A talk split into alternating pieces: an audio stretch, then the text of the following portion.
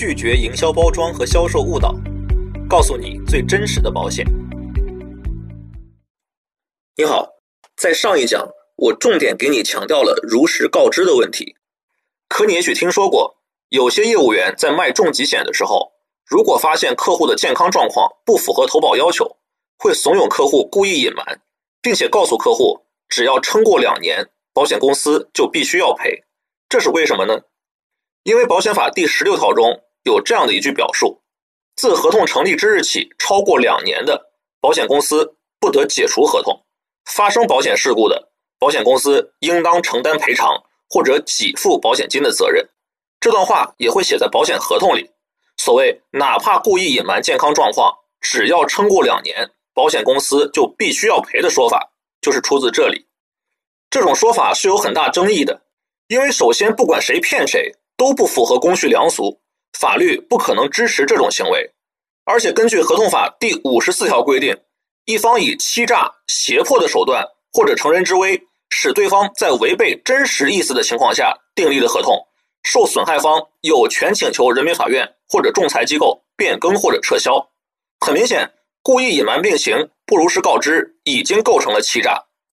而保险法也并没有规定保险公司不得行使合同撤销权，所以保险公司作为受损害方，当然有权请求撤销合同。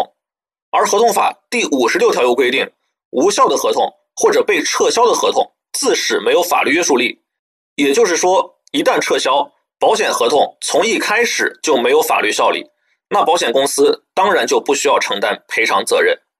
而且，关于这个争议导致的诉讼。是有保险公司胜诉的案例的，中国裁判文书网上可以找到。河北省石家庄市中级人民法院民事判决书二零一七 G 零一民中四四八零号，有兴趣的话你可以去看看。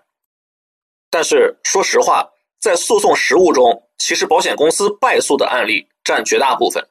我个人认为，是因为这个争议到底应该适用保险法还是合同法，至今没有定论，所以。判决结果很大程度上是看法官的自由裁量权，而保险行业长久以来存在的销售误导，至今对行业形象都有着巨大的负面影响。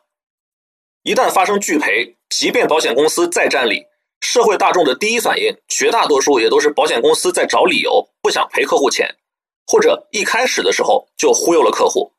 从这个角度来说，法官在判决的时候倾向于客户，一点也不奇怪。你看。很多人说保险公司骗人，其实有时候保险公司才是弱势群体。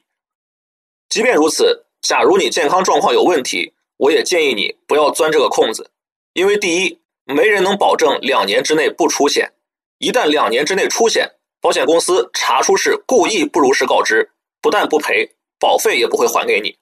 第二，就算过了两年才出险，虽然目前大部分情况下都是保险公司败诉。